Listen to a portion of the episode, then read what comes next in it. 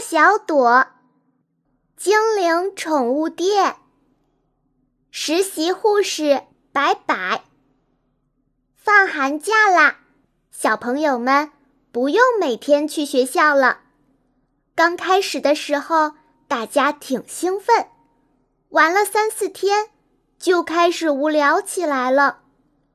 其中最爱玩的白白觉得最无聊。早晨。他吃完早餐，出去找小伙伴们玩。到了猫小朵家，猫小朵去妈妈的宠物店工作去了。到了琳达家，琳达在练习钢琴，要准备新年音乐会的节目。再去晨晨家，晨晨正在补习独角兽语，好跟着爸爸去蓝月谷出差。大家各有各忙。都没人有空跟白白玩了，白白一个人低着头在街上溜达，一不小心撞到了一个人。他抬头一看，原来是镇长的助理卡普小姐。卡普小姐看他垂头丧气的样子，笑着问：“白白，你怎么不开心啊？”白白说：“哎，小伙伴们。”都有事情要忙，我好无聊啊！卡普小姐想了想说：“要不我也找点事给你忙吧？”白白眼睛一亮，说：“好啊，好啊，只要有事做就行。”卡普小姐说：“猫头鹰医生那里的护士莫林小姐请假了，这几天只有露露小姐一个人忙不过来，你去给露露小姐。”帮帮忙吧！白白高兴地跳起来，太好了，太好了！我的梦想就是当医生，能去给猫头鹰医生的诊所帮忙，真是太好了。于是，卡普小姐带着白白来到猫头鹰医生的诊所，看到白白来当小助手，猫头鹰医生和露露小姐都很开心。露露小姐给他找了一件白大褂穿上。对他说：“白白，你今天第一天上班，就先帮我给病人做登记吧。”白白认真的接过登记表，走到大门口的接待台去，认真的为每一位进来的病人填写登记表。一天过去了，白白的热情和认真受到了病人们的称赞，猫头鹰医生和露露小姐也表扬了他。第二天。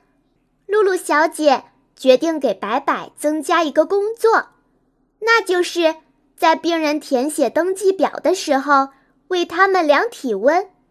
白白可高兴了，这代表了露露小姐的信任，所以她下定决心一定要完成好这个工作。在认真学习了体温计的用法之后，她充满信心地开始工作了。第一个进门的。是可可，可可说她这几天有点头疼。白白用体温计给她量了体温。当他看到体温计上的读数的时候，皱起了眉头，说：“可可，你病得不轻啊！你看，你的体温才四度。”可可一听吓坏了，他连忙问：“真的吗？这怎么办啊？”白白说。你先在这里坐一下，一会儿猫头鹰医生就来给你看病。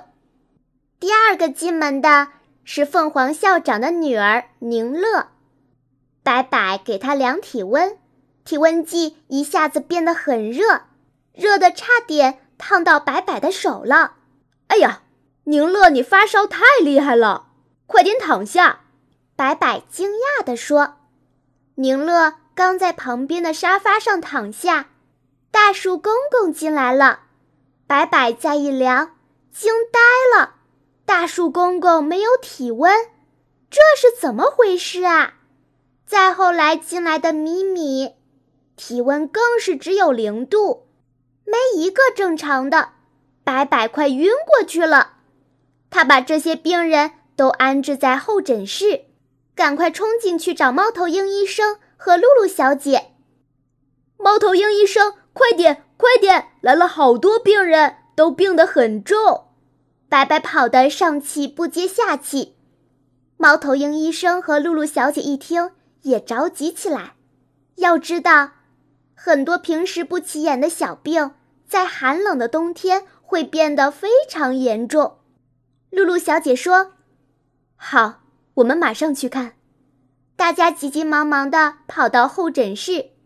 猫头鹰医生拿了白白做的登记表，仔细地看了一遍，又给每位病人做了检查，这才擦擦头上的汗，说：“白白啊。”这几位病人都是小病，我给他们开点药吃了就好了。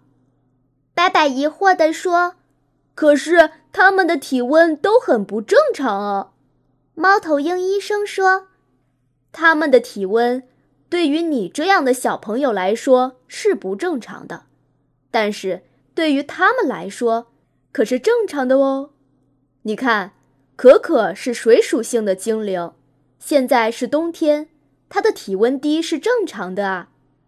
宁乐是火属性的凤凰，它的体温当然很高了。大树公公是木属性的，你当然测不出它的体温。还有米米，米米是冰精灵，它的体温是会保持在零度以下哦。白白听了，这才明白了，他大大的呼了一口气，说。哎呀，可把我给吓坏了！原来大家都没有得重病啊，那就好，那就好。大家看到他放松的样子，都笑起来了。猫头鹰医生说：“所以啊，我们做每一个工作都要去认认真真的学习相关的知识，才能把工作做好哦。关于不同属性的精灵的体温，就是你今天学到的了。”还有很多很多知识等着你去学习呢，你要好好加油哦！白白点头说：“好，我一定会努力的。”